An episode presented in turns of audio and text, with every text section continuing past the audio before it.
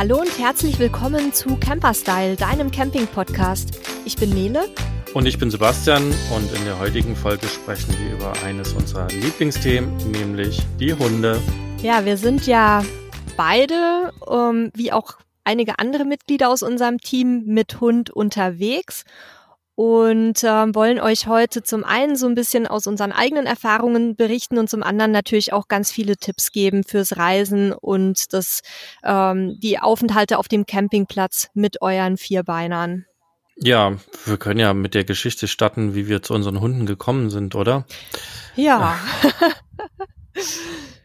Möchtest du anfangen? Bei euch war es ja eher so ein bisschen äh, Zufall, ähnlich wie ihr auch zu eurem Wohnmobil gekommen seid. Ja, alles irgendwie aus Versehen. Ne? Also wir, unser Hund, unser, unser erster Hund ist ähm, in Portugal auf uns gestoßen sozusagen. Wir sind äh, auf dem Platz gefahren, weil wir nochmal Wäsche waschen mussten.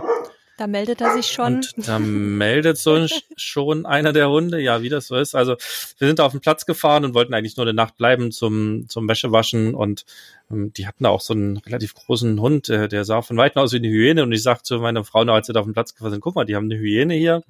Und äh, ähm, später äh, oder als wir auf den Platz gefahren sind, kam dann gleich äh, eine angelaufen und sagte, oh, endlich mal Deutsche hier auf dem Platz in Portugal waren halt uns nur, nur Holländer und ein paar Briten. Und sie hatte sich halt gefreut, mal Landsmänner zu haben zum Deutschschwatzen.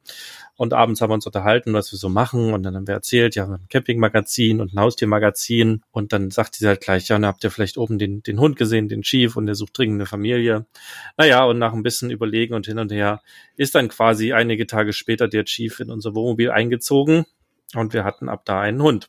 Und äh, spannenderweise die, der zweite Hund, die Hündin, unsere Inge, ist dann äh, drei Jahre später auf demselben Platz äh, quasi in unser Leben gespült worden, sodass wir jetzt auszusehen eben mit zwei Hunden unterwegs sind, äh, zwei großen ähm, Herdenschutzhunden, äh, die quasi das Leben mit uns teilen. Ihr habt einen kleinen Wohnwagen und auch entsprechend einen kleinen Hund, der aber nicht weniger aufgeweckt ist. Ja, ganz genau. Also einige von euch kennen sicherlich schon unsere Zoe, liebevoll Zwiebel genannt. Die ist auch so eine richtige Zwiebel. Also sie ist äh, sehr lebendig, äh, sie ist sehr ähm, territorial. Also bei uns kommt keiner in den Wohnwagen rein, ohne mindestens einen Arm zu verlieren. Und ansonsten ist sie so ziemlich das Gegenteil eigentlich von euren Hunden. Also nicht nur größentechnisch, sondern auch vom Temperament her und vom Selbstbewusstsein her. Also sie hält sich eigentlich für den äh, wahren Herdenschutzhund, jagt dann auch schon mal irgendwelche Huskies oder Doggen über den Hundeplatz, ist aber sonst eigentlich eine total liebe und anpassungsfähige Hündin ähm, die auch null Probleme hat mit den häufigen Ortswechseln, weil wir ja teilweise immer nur ein paar Tage an einem Platz stehen. Also das macht sie alles relativ ähm, robust und klaglos mit, bis auf die Tatsache, dass halt je länger wir an einem Platz bleiben, sich äh, ihr Revier quasi immer weiter ausdehnt. Also während am ersten Tag halt so der Bereich vor dem Wohnwagen ihres ist, ähm, werden dann zu einem späteren Zeitpunkt, so nach einer Woche, auch Leute gerne mal angebellt, die so 50 Meter am Platz vorbeilaufen. Da muss man immer so ein bisschen sich ranhalten, das zu unterbinden, damit es auch nicht die anderen Leute nervt aber ansonsten völlig problemlos auch auf der Fahrt. Ähm, also ihr wird nicht schlecht während der Fahrt. Sie schläft eigentlich immer in ihrer kleinen Box und freut sich dann, äh, sobald man dann wieder was Neues hat, weil sie dann natürlich wieder neue Sachen zu entdecken hat. Ja, bei uns ist das sehr unterschiedlich. Also unser Chief fährt an sich super gerne Auto, weil das äh, für ihn halt bedeutet, es äh, startet ein neues Abenteuer. Wir sehen neue Dinge. Ähm, gleichzeitig hat er Leishmaniose und Stress, ähm, ja, bringt diese Leishmanien immer so ein bisschen in Trab und dann kriegt er eben einen Schub. Also Stress ist für ihn nicht gut und gleichzeitig ist aber eben Autofahren für ihn Stress.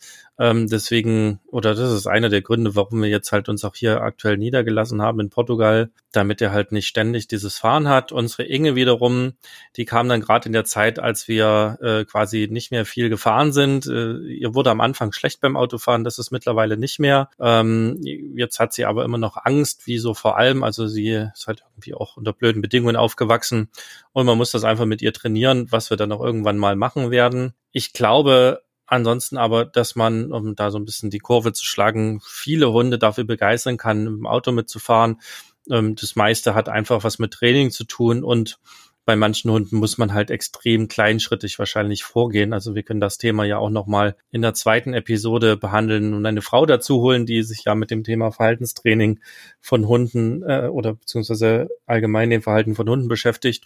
Aber ich glaube, man kann mit den meisten Hunden ähm, in Campingurlaub fahren. Das hat halt alles was mit Training zu tun, was natürlich unter Umständen langwierig und anstrengend auch ist. Aber ja, eigentlich müsste das ganz gut funktionieren. Und da ja Camping viel draußen ist, ist das eigentlich auch eine ideale Kombination mit Hund. Ja, das denke ich auch. Und ähm, man muss halt seinen eigenen Hund so ein bisschen einschätzen und äh, wenn man ihn noch nicht so, so lange hat, auch kennenlernen.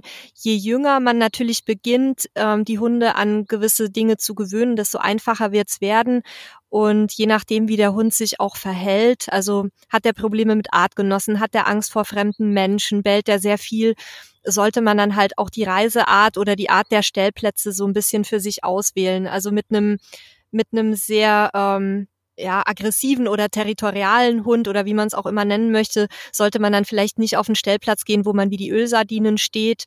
Aber ich denke auch, dass gerade Camping natürlich für Hundebesitzer wahnsinnig viele Möglichkeiten bietet, weil man seinen eigenen Bereich auch dabei hat. Also sprich, der Hund auch einen vertrauten, äh, eine vertraute Umgebung hat, zumindest im Campingfahrzeug und wo er auch seinen festen Platz dann hat. Und äh, ja, der Rest, wie gesagt, Trainingssache. Heute meldet er sich aber wirklich viel, ne? Ich glaube, er, er, er merkt, dass wir über ihn reden. oh nein. Wie auf Kommando. Ja, da hast du auch was Spannendes angesprochen. Was, glaube ich, wichtig ist, dass der Hund einen festen Platz hat, wo er halt, äh, also ne, wie man das auch zu Hause haben sollte, wo er seine Ruhe hat, wo er ungestört ist, wo er sich auch zurückziehen kann, ähm, auch einen festen Platz hat, wo er fressen kann, wo auch kein anderer rankommt. Das ist ja auf Campingplätzen immer so ein bisschen Thema, dass da mal Leute über die Parzelle laufen oder ähm, auch mal jemand ins Wohnmobil oder einen Wohnwagen reinkommt, dann muss man einfach gucken, wie auch der eigene Hund drauf ist. Ne? Den manchen Hunden ist das völlig egal, ob da jemand Fremdes neben dem Futternapf steht und unsere beiden zum Beispiel fänden das halt alles aber nicht dufter. So ist einfach wichtig, einen eigenen Hund zu kennen und dann zu gucken, was er eben für Bedürfnisse hat, was er braucht. Und dann kann man selbst mit zwei Herdenschutzhunden, wie wir sie haben, ähm, einen relativ entspannten Campingurlaub machen, wenn man halt entsprechend auch trainiert hat. Dann kommen wir vielleicht noch zu einer Frage, die ja immer wieder die Campinggruppen äh, nicht nur beschäftigt, sondern auch regelrecht spaltet. Wo, schlä wo schlafen eure Hunde? Ja, wo sie Bock haben. Also das ist im Sommer eher der Vorderbereich, ähm, auf der auf der Couch, auf dem Stuhl, auf dem Motor. Also wir haben so einen innenliegenden Motor in unserem Liner, äh, wo halt ein Hundebett drauf liegt. Das ist halt bevorzugter Platz. Und je kälter es draußen wird, desto mehr treibt es die Hunde äh, in unser Bett.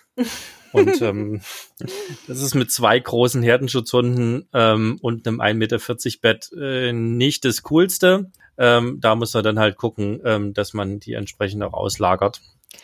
Aber ja, die schlafen bei uns, wo sie Bock haben. Also unser Hund schläft natürlich auch im Bett, wie ähm, Leute, die uns schon länger verfolgen, natürlich wissen.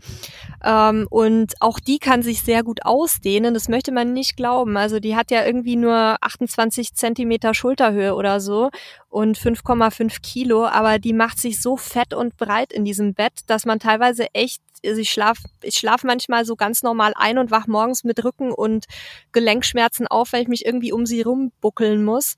Ja, bei uns schläft der Hund auch im Bett. Es gibt aber natürlich auch ganz viele andere Möglichkeiten. Ähm, man kann dem Hund unterm äh, Tisch an der Sitzecke einen Platz einrichten, je nachdem, wie viel äh, Möglichkeiten man hat. Es gibt auch Leute, die sich zum Beispiel in der Heckgarage was ausbauen für den Hund, gerade bei großen Hunden oder unterm Bett insgesamt. Ähm, es steht auch oft Raum zur Verfügung. Also da muss natürlich jeder auch so ein bisschen gucken, welche Bedürfnisse hat man auch selbst. Möchte man, dass der Hund ins Bett kommt? Das lehnen ja viele auch grundsätzlich ab. Ähm, Ansonsten kann man auch ganz gut dann, äh, wenn man, wenn man zum Beispiel die Sitzbänke ein bisschen schonen möchte, dann kann man da natürlich Überzüge drüber machen oder ein altes Bettlaken hinlegen, damit der Hund dann nicht vom Spaziergang vom Acker kommt und, und dann als erstes mal alles auf der Bank verteilt. Also da gibt's verschiedenste Möglichkeiten. Wichtig ist halt, dass man den Hund auch so ein bisschen aussuchen lässt, weil wir haben auch bei, bei unseren anderen Hunden vorher, also die Vorgängerinnen von der Zoe, die weniger unkompliziert waren als Zoe selber, ähm, haben wir auch festgestellt, dass sie teilweise die Schlafplätze, die wir so uns gedacht hatten, gar nicht so toll fanden und sich dann halt was anderes gesucht haben. Und ähm, das ist, glaube ich, ganz wichtig, dass der Hund auch selber da so ein bisschen ähm, mitentscheiden darf, damit er sich dann eben auch wohlfühlt im Campingfahrzeug. Ja, das ist auch das genau, was wir so tun. Und wir haben zum Beispiel im neuen Wohnmobil weiße Ledercouchen. Das mm. ist perfekt, wenn du in Portugal in der Algarve bist. Mit der roten Erde. Richtig tolle rote Erde ja. gibt, die im Winter auch noch nass ist und ein roter Schlamm wird. Die hat uns unseren letzten Teppich versaut auch. Wir haben uns da relativ zügig ähm, Überziege auf die Couch äh, gepackt. Sieht halt nicht mehr so schick aus wie weißes Leder, aber ähm, ist halt unheimlich praktisch, weil dann kann der Hund ähm, auch, sollte er mal wieder erwarten, nicht die Pfoten sauber gemacht bekommen haben, kann er trotzdem mal draufspringen, äh, wird es halt einfach abgebürstet, wenn es trocken ist wir sind da einfach äh, entspannt, ne? Also wir können es eh nicht ändern ähm, und manchmal ist die Situation, du kommst gerade in Regenguss, springst schnell rein und dann hast du halt keinen Bock draußen im Regen noch dem Hund die Pfoten sauber zu machen und dann hat der Hund keinen Bock hinter der Türe noch kurz zu warten. Das passiert auch mal. Naja, also das muss jeder selber für sich entscheiden. Ähm, was da auf jeden Fall auch hilft, wenn es gerade nicht in Strömen regnet, ist in der Heckgarage eine, eine oder generell eine Außendusche zu haben bei manchen Fahrzeugen, die speziell für Hundebesitzer sind, gibt's da halt wirklich so eine Heckgarage, eine Außendusche. Ne? Dann ähm, hast du einen Schlauch, holst du raus, hast einen Duschkopf drauf und dann kannst du halt wunderbar Hundepfoten abspülen. Das finde ich mega cool. Ähm, wir haben unseren Hunden zumindest beigebracht, äh, dass die Pfoten abgeputzt werden mit dem Handtuch. Das funktioniert auch sehr gut und dann ist das meistens ganz okay, auch bei rotem Schlamm. Ja, wir haben, wir haben einfach die Dusche als Außendusche umfunktioniert. Das heißt, wir machen unser Badfenster auf und ziehen den Duschlauch raus. Das geht auch sehr gut. Das ist auch praktisch. Was macht ihr denn, wenn ihr mal, wenn ihr unterwegs seid und ihr wollt irgendwas tun, wo der Hund nicht mit darf? Was weiß ich, zum Beispiel in, seid in Spanien oder Portugal und wolltet irgendwas äh, besichtigen, Museum gehen, wo ihr Hunde nicht erlaubt sind. Was macht ihr dann? Also das hängt tatsächlich ganz von der jeweiligen Situation ab. Was wir gar nicht machen, ist den Hund lange allein zu lassen. Da komme ich auch später nochmal zu. Also die bleibt jetzt nicht einen ganzen Nachmittag alleine im, im Wohnwagen, egal bei welchen Temperaturen. Also das ist mal der eine Punkt. Das ist einfach unser persönliches Ding. Ich habe da überhaupt nichts gegen, wenn Leute ähm, ihre Hunde alleine lassen, aber wir machen es halt nicht so gerne. Ähm, ich bin ja auch ein bisschen so eine Glucke, was den Hund angeht. Aber was natürlich besonders kritisch ist, ist dann, wenn es heiß oder sehr kalt ist, weil die Campingfahrzeuge einfach nicht so isoliert sind, wie man das von zu Hause kennt, wo das natürlich kein Problem ist, sondern die heizen sich sehr schnell auf oder kühlen sehr schnell ab und auch in die technischen Geräte wie Heizung oder Klimaanlage ähm, kann man halt nicht immer hundertprozentiges Vertrauen haben, dass die nicht doch mal ausfallen. Das heißt, wir machen das sehr stark abhängig von den ähm, äußeren Bedingungen auch meistens machen wir nicht viel, wo der Hund nicht mit kann. Und wenn, dann macht halt einer von uns auch mal was, wie zum Beispiel so eine Seilbahnfahrt oder sowas, wenn, wenn die ein Hundeverbot haben oder ähm, sich mal irgendeine Sehenswürdigkeit anzugucken. Und ansonsten achten wir eigentlich meistens darauf, dass der Hund zumindest auf den großen Tagesausflug mit kann und ähm, wenn es dann einzelne Aktivitäten gibt, wo wir zum Beispiel Fotos machen möchten oder so, dann bleibt halt einer beim Hund und der andere geht rein. Genauso auch wenn wir im Supermarkt einkaufen gehen oder ähnliches dann geht halt einer und der andere bleibt draußen beim Hund und geht ein bisschen spazieren oder sonst was. Also das ist ganz wichtig, die Hunde bei Hitze und Kälte halt nicht ähm, jetzt, ich sage jetzt mal länger als eine Viertelstunde oder eine halbe da im Fahrzeug sitzen zu lassen, ähm, weil da kann es dann sehr schnell sehr unangenehm werden. Man kriegt ja auch mit der Zeit ein Gefühl für sein Fahrzeug. Also ähm, bei unserem jetzigen Mobil ist es zum Beispiel so, dass kann, je nachdem wie die Sonne steht, schon durchaus zwei, drei Stunden sehr kühl bleiben, auch wenn die, wenn die Sonne im Sommer ziemlich brennt. Ähm, aber das muss man einfach ein bisschen angucken. Ähm, wir lassen auch teilweise dann Fenster ein Stückchen offen. Also ähm, ich glaube, beobachten und dann äh, Dinge ableiten funktioniert da am besten. Ähm, wenn es zu heiß ist, lassen wir den Hund auch nicht drin. Ähm, ich würde mich auch nie auf eine Klimaanlage verlassen, ja. weil selbst wenn die Klimaanlage funktioniert, kann dir immer noch der Strom ausfallen auf dem Stellplatz. Ja. Ähm, das ist auch was, was wir schon erlebt haben, wo sich eine Freundin drauf verlassen hat und äh, ihren Hund im Wohnmobil gelassen hat. Und äh, dann ist sie aber Gott sei Dank nach zehn Minuten nochmal zurück, ah. weil sie was ah. vergessen hat und hat festgestellt, dass nach zehn Minuten schon die Klimaanlage Ach, aus war. Scheiße. Also das sind dann so Geschichten, wo du denkst, ja, okay, Technik kann halt immer auch ausfallen. Ja. Und ähm, ansonsten handeln wir das oder handeln wir das genauso wie ihr. Dann kann man halt im Zweifel auch mal etwas nicht machen, wenn es halt wirklich zu warm ist. Und es kommt ja auch auf den Hund an. Ne? Wir haben ja durchaus auch Bekannte, die packen ihren äh, Labby dann einfach zum Nachbarn, der sich total freut, weil er mal äh, einen Nachmittag einen Leihhund hat. Und der Labby, dem ist das egal, wo der liegt und mit seinem Ball spielt. Mhm. Ähm, Klappt mit unseren leider nicht. Die haben keinen Bock auf fremde Menschen, aber ähm, das kommt auch immer so stark auf den Hund an. Ne? ja, und die Zwiebel weint halt dann, ne? Die habe ich einmal Nachmittag bei meinen Eltern gelassen, weil ich einen Arzttermin hatte und sie im Winter nicht im Fahrzeug lassen wollte. Und, und dann hat die halt nur geweint. Und das muss ich dem Hund dann auch nicht antun. Die ist, also es ist natürlich eine Sache der Erziehung auch. Und dadurch, dass sie von klein auf gewohnt ist, 24 Stunden am Tag mehr oder weniger mit uns zusammen zu sein, ist es natürlich dann blöd für so einen Hund. Auf einmal irgendwie eine andere Umgebung und alles. Gibt aber natürlich auch Hunde, die das total entspannt mitmachen und da auch Spaß dran haben. Also da auch einfach auf einen Hund so ein bisschen gucken. Und viele Campingplatznachbarn freuen sich auch einfach über Hunde. Also vielleicht kann man da tatsächlich dann auch mal jemanden bitten, darauf aufzupassen. Auf jeden Fall. Unser Chief hat, als wir die ersten paar Male einkaufen gefahren sind, so herzzerreißend gejault. Oh. Und dass die Leute gefragt haben, ist er krank? Was ist mit ihm? Ja, er vermisst uns. Wir mussten aber jetzt los einkaufen. Äh, meistens fahren wir mittlerweile aber dann mit dem Wohnmobil einkaufen. Und das Spannende ist, dass, dass unser Chief zum Beispiel gelernt hat, also der erkennt, wenn wir auf dem Supermarktparkplatz sind und dann hockt er sich vorne auf dem Fahrersitz, wenn wir aussteigen. Und dann ist er da völlig entspannt, beobachtet alles. Das ist übrigens ein geiles Bild, wie der Hund da vorne auf dem Fahrersitz hockt. Und ähm, er erkennt aber auch, wenn das kein Supermarktparkplatz ist, wo wir jetzt parken, und dann möchte er gerne mit. Also das ist mega spannend. Ich kann mich nur erinnern, als ich mal auf den Chief aufgepasst habe und er mich dann über den Haufen gerannt hat und, äh, und über den Parkplatz des Messegeländes galoppiert ist und ich fast einen Herzinfarkt bekommen habe. Also wenn ihr auf andere Hunde aufpasst, solltet ihr euch auch sicher sein, dass ihr die handeln könnt, will ich damit sagen. Ja, und je nach Hund auch aufpassen, ähm, ob der euch überhaupt ins Wohnmobil lässt. Ne? Ja. Also es gibt ja auch Hunde, die wirklich sehr protektiv sind und auch unser Chief lässt nicht jeden, ähm, auch wenn er ihn schon mal gesehen hat in unser Wohnmobil, das muss schon passen und von uns auch autorisiert sein. Also wie immer kommt es immer auf den Hund an, aber wir haben auch schon halt auf Nachbarshund aufpassen sollen. Und ich sage, komm, lass mal, lass mal gucken, ob der uns überhaupt reinlässt. Das hat dann auch funktioniert, aber ähm, da muss man auch immer ein bisschen gucken. Ja, dann kommen wir vielleicht mal ähm, von unseren eigenen Erfahrungen so ein bisschen weg äh, zu den allgemeinen Tipps. Wie bereite ich denn eine Reise mit Hund vor, vor allem wenn er vielleicht das noch nicht so kennt? Training, Training, Training.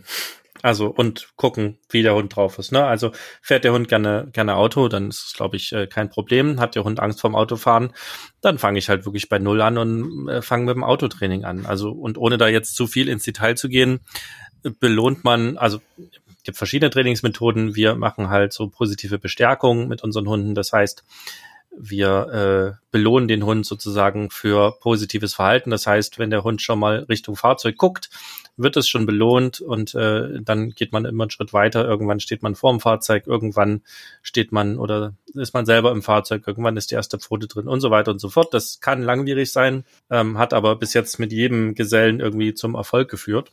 Ansonsten hilft es, ähm, heimische Dinge, die der Hund kennt, zu haben. Also wenn er zum Beispiel eine Lieblingsdecke hat oder ein Handtuch hat oder äh, man kann ihm das natürlich auch geben und neben ihn legen, auf sein Bettchen legen, ihn dran gewöhnen. Ähm, das hilft den Hunden. Manchen Hunden hilft eine Box, die im Auto ist, ähm, weil sie sich dort heimisch führen. Super individuell. Also so wie jeder von uns irgendwie sich ein anderes Campingfahrzeug kauft, weil er andere Bedürfnisse hat, so ist halt auch jeder Hund anders man kann ihn an alles gewöhnen. Was ich nicht so empfehlen würde, ist halt den Hund zu zwingen und ähm, du machst das jetzt. Das kann auch funktionieren. Ähm, es kann aber auch dazu führen, dass der Hund halt dann beim nächsten Mal noch mehr Angst hat und dann vielleicht den ganzen Campingurlaub sprengt. Deswegen frühzeitig auch äh, drüber nachdenken, organisieren und trainieren. Und dafür sorgen, dass der Hund möglichst viele positive Erlebnisse damit verbindet. Also nicht nur Leckerchen, sondern auch Spaß und Action und ähm, ja, neue Eindrücke und eben das Ganze möglichst, wie Sebastian gerade schon sagte, kleinschrittig aufbauen, damit es halt nicht dazu führt, dass er sich dann erschreckt und dann überhaupt keine Lust mehr hat. Ja, darüber hinaus gibt's natürlich auch noch so ein paar, ich nenne es mal, bürokratische Dinge zu organisieren. Wenn ihr ins Ausland fahrt, ähm, solltet ihr auf jeden Fall die Einreisebestimmungen des Ziellandes und auch der Transitländer einmal überprüfen. Ähm, in der EU ist es nicht ganz so problematisch. Da muss man nur gucken auf die sogenannten Rasselisten und natürlich den Heimtierausweis dabei haben und eine gültige Tollwutimpfung äh, muss der Hund besitzen. In manchen europäischen Ländern, die nicht EU sind, äh, muss man dann aber schon gucken. Da gibt es bestimmte Impfungen, die man vielleicht braucht, ähm, äh, eine Wurmbehandlung oder auch eine Tollwutimpfung. Das sind so die häufigsten Dinge, die der Hund dann auch unter Aufsicht eines Tierarztes bekommen haben muss, der das Ganze schriftlich bestätigt. Ähm, da ist Google aber sehr hilfreich und auch bei uns gibt es da schon die ein oder andere Information zu. Entschuldigung, vielleicht noch ergänzend zum Beispiel in Ländern wie Albanien oder jetzt auch ähm, in Mexiko mussten wir es auch mal vorlegen, da wollen die auch ein Tollwut-Titer haben. Also neben der, neben der normalen Tollwut-Impfung möchten die auch sich von einem äh, EU-zugelassenen Labor bestätigen lassen, dass der Hund auch Antikörper hat. Ja, die Bestätigung vom Tierarzt, was ich gerade meinte, war auch eher für die Wurmtablette mhm. zum Beispiel. Also ja, sehr gut auf jeden Fall. Also macht euch vorher schlau, das ist wichtig. Ähm, nicht nur, damit man überhaupt einreisen darf, sondern guckt halt auch, was gibt's denn für potenzielle Gefahren für den Hund. Also ähm, klassische Mittelmeerkrankheiten sind jetzt ein Fall, nachdem wir selber einen Hund haben, der eine hat äh, mit Chief. Ähm, da kann man auf jeden Fall schauen und dann halt gucken, dass man äh, Mittel gegen die Sandmücke, die das überträgt, dabei hat. Ähm, ist ja mittlerweile auch in Deutschland ein Problem, was, was immer stärker wird. Ähm, dass man halt einfach schaut, was gibt's denn da auch für potenzielle Geschichten.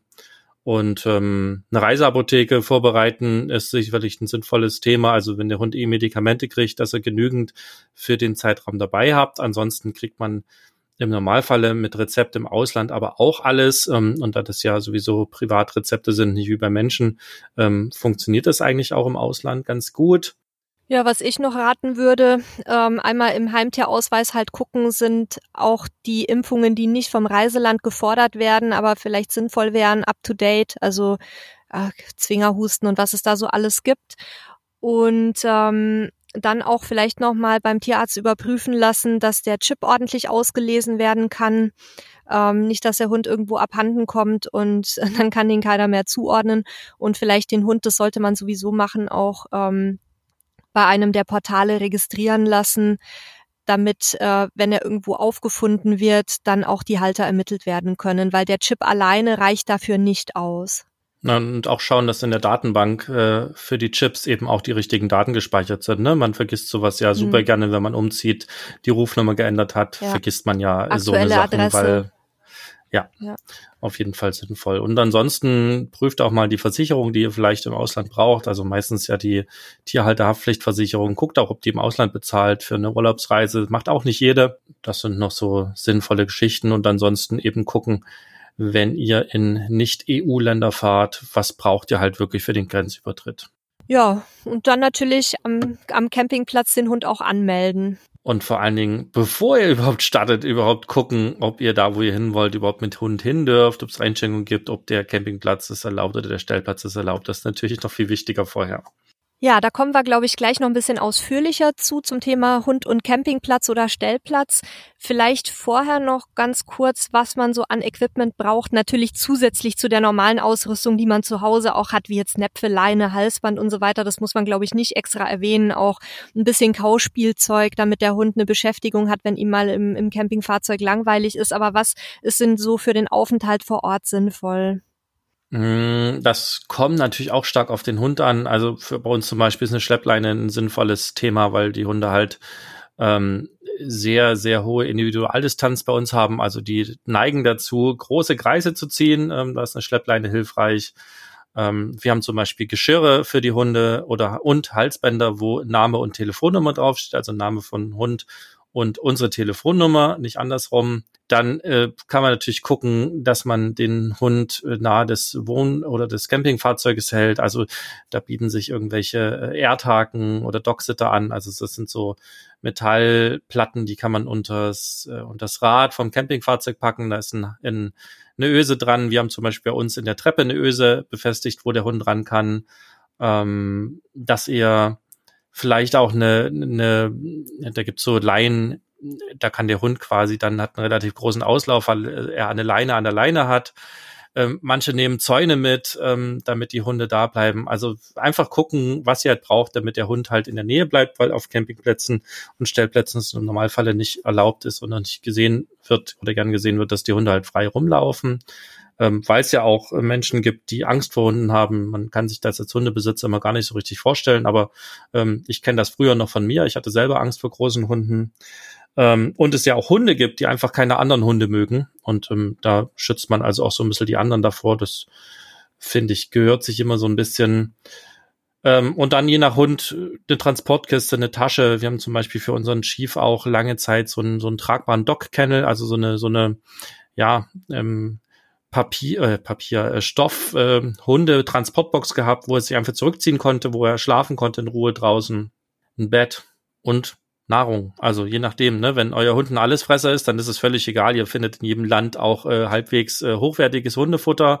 Ähm, aber wenn ihr so einen Spezialisten habt, der vielleicht irgendein Spezialfutter braucht oder nicht alles fressen darf oder kann oder was auch immer, ähm, dann halt auch dran denken, die entsprechenden Vorräte mitzunehmen. Ja, und Medikamente natürlich auch, ne? Wenn der Hund irgendwie ähm, regelmäßige Medikamente einnehmen muss, jetzt unabhängig von der Reiseapotheke selber, ähm, sondern irgendwie anderweitig behandelt werden muss, dann auch darauf achten, möglichst ähm, die mitzunehmen. Dann müsst ihr euch vor Ort bei einer längeren Reise auch nicht so kümmern. Ja, und ähm, was auch noch helfen kann, gerade wenn man ins fremdsprachige Ausland fährt, ähm, vielleicht mal zu gucken, ob es da in der Nähe einen äh, deutsch- oder englischsprachigen Tierarzt gibt zum Beispiel. Ja, es macht es ein bisschen einfacher. Also, wir waren schon mit unserem Chief, der eine Beißerei mit einem anderen Hund hatte, ähm, dann in Spanien, im tiefsten Spanien, bei einem spanisch sprechenden Tierarzt, wo nur Spanisch gesprochen wurde. Das ist dann schon ganz interessant, ähm, sich da durchzubeißen. Hat auch funktioniert, aber es hilft natürlich mehr, ähm, wenn man dann jemand findet, der vielleicht zumindest Englisch spricht. Ja, also Thema Tierarzt, ähm, vielleicht noch ganz kurz. Das ist wirklich eine Routine, die wir ähm, entwickelt haben. Wir gucken, egal wo wir hinkommen, immer als eine der ersten Punkte nach Ankunft, wo in der Nähe eine ähm, Tierklinik oder ein Tierarzt mit 24 Stunden Dienst ist. Also falls mal irgendwie ein Notfall wäre, der Hund kann mal verletzt werden, der kann einen Giftköder schlucken oder sonst was, dass man dann nicht in der Aufregung vielleicht mit einer schlechten Internetverbindung ähm, anfangen muss, als erstes da rumzusuchen, weil das ähm, manchmal ist es dann auch eine Zeitfrage, ob ein Tier dann überlebt oder nicht. Und ansonsten ist das Thema Maulkorb noch wichtig. Je nach Land kann das auch äh, Pflicht sein, ähm, eben zum Beispiel in öffentlichen Verkehrsmitteln oder auch generell ähm, da also auch mal schlau machen, was ihr braucht, und halt auch gucken, was ihr von eurem Hund wisst, ob ihr halt manchmal einen braucht. Ja, und dann auch frühzeitig dran gewöhnen. Ne? Also nicht den Maulkorb einfach einpacken und denken, ich setze den dann auf, wenn ich den brauche. Also beziehungsweise dem Hund setze ich den auf. Würde uns manchmal auch nicht schaden. Ähm, sondern wirklich dann auch den Hund da langsam ranführen. Sonst gibt's Theater. Ja, Training, Training, Training. Also ne, gibt Hunde, die setzen das Ding einfach auf und es gibt Hunde wie unser Chief, die finden das halt richtig doof. Ähm, mit Training funktioniert auch das. Ja, also ich glaube, das sind so die wichtigsten Sachen und dann wisst ihr ja selber, was, was euer Hund halt gern hat und braucht. Also sich ihm so ein bisschen sozusagen Dinge, die ihr kennt und heimelige Dinge, die er mag, mitzunehmen, hilft auf jeden Fall. Ne? Also ein, äh, nicht ein neues Hundebett ins äh, Wohnmobil legen, sondern vielleicht das von zu Hause mitnehmen, wenn es denn vom Platz her passt. Oder ansonsten ihm einfach auch zu Hause das neue Hundebett schon neben das andere legen, dass er sich dran gewöhnen kann. Das hilft den Hunden einfach halt mit dieser ähm, Veränderung de, der Situation halt entspannter klarzukommen. Und vielleicht auch für Tage, an denen man nicht so rauskommt, wie man das gerne machen würde, ein bisschen Spielzeug oder irgendwie eine Beschäftigungsmöglichkeit. Wir haben zum Beispiel einen Schnüffelteppich an Bord. Wir haben mehr Spielzeug für den Hund als für manche für ihre Kinder. Ähm, bei uns liegt unterm Tisch alles voll mit irgendwelchen Stofftieren, die sie irgendwo zusammengehamstert hat. Also dass man da einfach dem Hund auch auf dem beengten Raum dann ein bisschen geistige Beschäftigungsmöglichkeit bieten kann, wenn er halt nicht so viel rauskommt. Anderes oder nächstes großes Thema, wo und wie fährt der Hund denn mit? Ja, die, die meisten äh, behaupten ja von sich, der Hund ist absolut sicher verstaut in unserem Wohnmobil und fährt immer mit. Ähm, das würde ich auch immer erstmal behaupten. Ähm, gleichwohl es in der Praxis manchmal auch anders ist. Ähm, je nachdem, wenn wir halt zum Beispiel mal einen langen Fahrtag haben, weil es nicht anders geht ähm, und vielleicht auch nicht genügend Pausen hinbekommen, weil zum Beispiel auf spanischen Autobahnen es eben nur ganz selten Rastplätze gibt ähm, dann ist es auch mal so, dass der Hund eben vorne mal mit im, im Fahrerraum sitzt. Das ist bei uns relativ safe, weil er eben nach vorne nicht weg kann, weil da eben in, ja, in unserem Liner eben eine riesige sozusagen Fläche ist, ja, also er kann sich da nicht groß bewegen und dann ist er im Normalfall noch angeschnallt, dass er halt nicht weit weg kann. Idealerweise ist er natürlich direkt irgendwo angeschnallt, wo ihm nichts passieren kann oder noch besser in der Box. Ähm, aber das eine ist immer die Theorie und das andere ist dann, wie es in der Praxis auch mal an dem einen Tag funktioniert. Ne? Bei euch ist es so, ihr habt das Glück, der Hund, also Zoe ist ziemlich klein, sie fährt ja. einfach in ihre Box mit. Ne? Sie steigt in die Box, pennt und wacht wieder auf.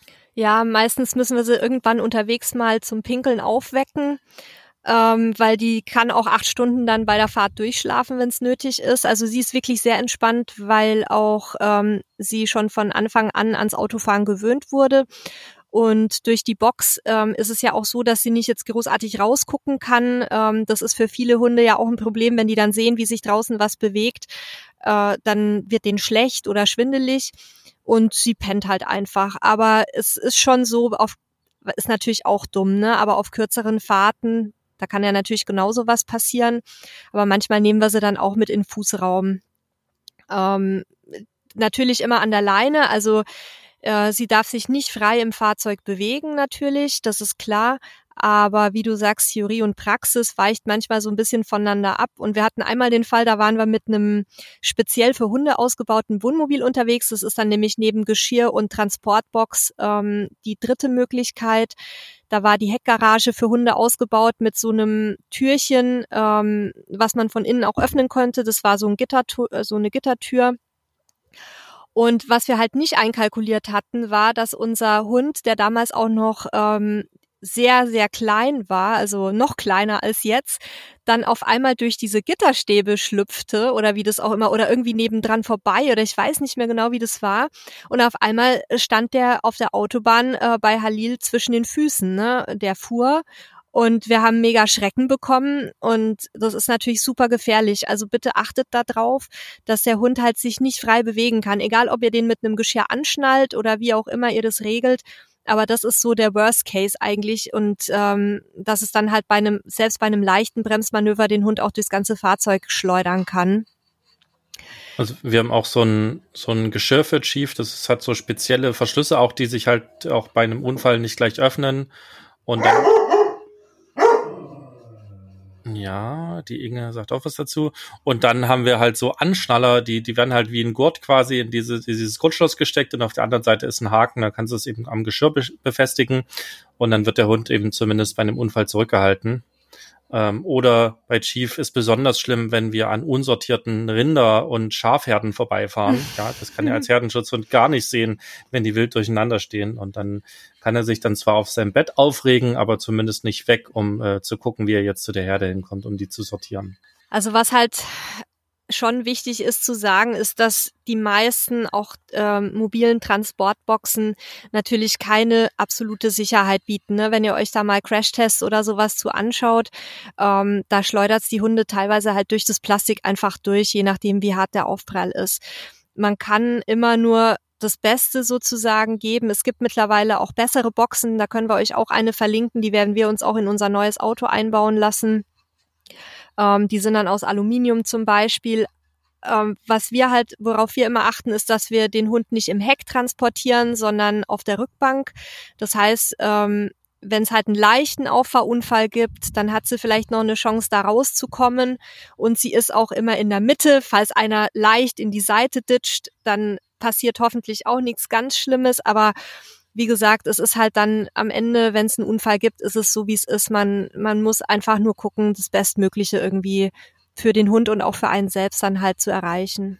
Was vielleicht noch ganz wichtig ist, weil das tatsächlich auch immer wieder gefragt wird, im Wohnwagen bitte niemals einen Hund transportieren. Also weder angeschnallt noch in der Transportbox noch sonst wie, weil ähm, es ist äh, halt keine Ladung. Ne? Vielleicht nach dem Gesetz schon, aber das ist ein Lebewesen und wenn der Wohnwagen dann anfängt zu schlingern oder wenn da irgendwas passiert, ähm, dann habt ihr den Hund auch nicht unter Kontrolle und nicht bei euch. Also da würde ich wirklich von abraten. Das ist auf jeden Fall auch ein hilfreicher Tipp. So, jetzt haben wir uns also angeguckt, äh, wie wir uns vorbereiten, was unsere Erfahrungen sind, was man mitnehmen sollte, wie man den Hund mitnimmt. Gucken wir doch mal noch einen Schritt zurück. Wie finden man denn überhaupt Campingplätze, wo der Hund mit drauf darf? Ähm, wie geht ihr denn vor, Nela? Also ganz häufig gucken wir uns einfach ähm, entweder auf den Portalen oder auf den Webseiten der Campingplätze selbst ähm, die ja erstmal die Beschreibung an. Manchmal steht dann auch schon was von hundefreundlich oder von Angeboten für Hunde. Das ist aber eher die Ausnahme. Als nächstes gehen wir dann in die Preisliste. Und wenn da kein Preis für Hunde steht, dann ist die Wahrscheinlichkeit hoch, dass da vielleicht Hunde nicht erlaubt sind. Ähm, dann rufen wir da einmal kurz an oder suchen halt gleich einen anderen Campingplatz.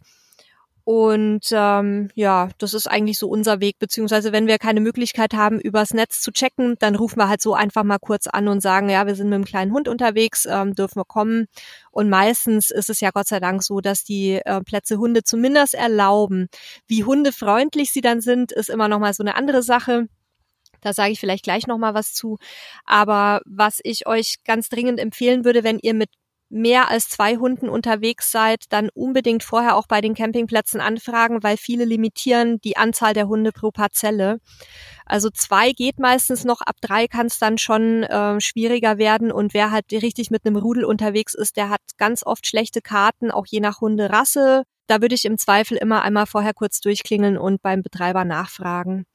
Und was wir halt auch immer noch machen, ist, dass wir uns so ein bisschen die Umgebung angucken, damit wir ja halt ein bisschen Spazierwege haben oder irgendwie ein See, wo Hunde auch baden dürfen oder sowas, äh, damit man morgens schnell vom Platz kommt und dann nicht auf der Hauptverkehrsstraße landet. Ist übrigens auch dann wichtig, wenn der Hund vielleicht dazu neigt, gerne mal äh, Stravanzen zu gehen, vielleicht dann auch lieber was ländliches suchen. Ja, das ist tatsächlich auch was, was wir uns angewöhnt haben, dass wir auch bei Stellplätzen gucken, wie ist es denn außenrum? Sieht man da schon irgendwie auf Google Maps, dass da ein Weg ist, wo man irgendwo langlaufen kann, weil es äh, ja mit unserem Hund auch nicht immer einfach ist an neuen Plätzen, weil der ist dann super aufgeregt und die erste Runde ist meist etwas anstrengend und wenn man dann schon gecheckt hat, ah, guck mal, da gibt's einen entspannten Waldweg, dann ist es für alle Seiten viel, viel relaxter. Ja, und wenn man halt auch so einen äh, etwas sensibleren Hund hat wie, wie euren, der dann auch nicht überall gerne sein Geschäft verrichtet, sondern dann einen speziellen, äh, schön begrünten oder bewaldeten Platz braucht. Ich meine, unsere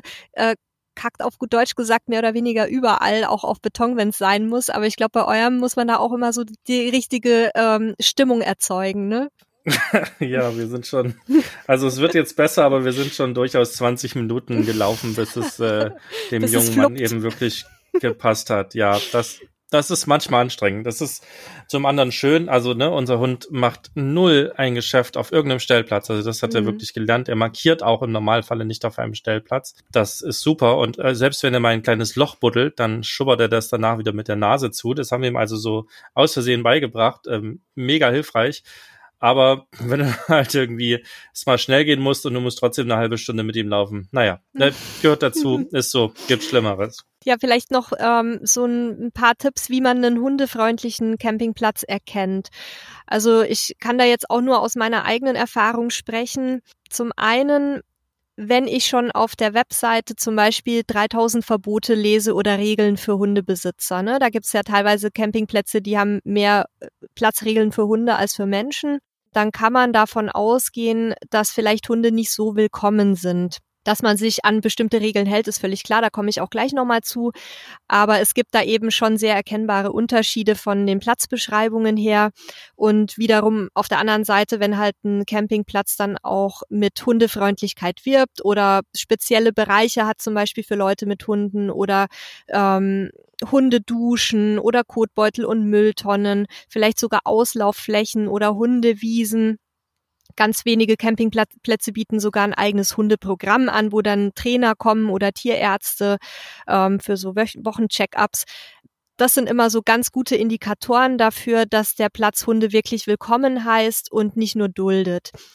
Und ähm, ja, vielleicht auch eine Bademöglichkeit am platzeigenen See, solche Geschichten, das fällt uns halt immer auf, dass ähm, das dann Plätze sind, wo man sich auch wirklich wohlfühlt und wo man nicht sofort in Schockstarre verfällt, wenn der Hund mal bufft.